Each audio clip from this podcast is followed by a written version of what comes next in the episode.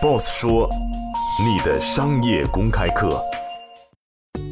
每年大健康董事长于荣在中国企业领袖年会上谈到，医疗服务行业优质供给不足，打折促销永远不是这个行业的核心竞争力，性价比不是这个行业的特点，中等偏上的价格是大家比较认可的。让我们一起来听一听他的分享。医疗服务行业是一个相对来说优质供给不足的行业，所以它不是一个性价比和这个为突出的这个特点，它跟产品和一般的这个。制造业或者其他产品还不太一样，因为但在优质服务供给稀缺的情况下，更合理的应该是优质但是并不便宜的价格，低价是不能保证供给的。说打折促销永远不是这个行业的核心竞争力，或者说性价比不是这个行业的特点，而是说优质的服务的内驱力、合理的价格，甚至略微有一点偏中等偏上的价格是大家是比较认可。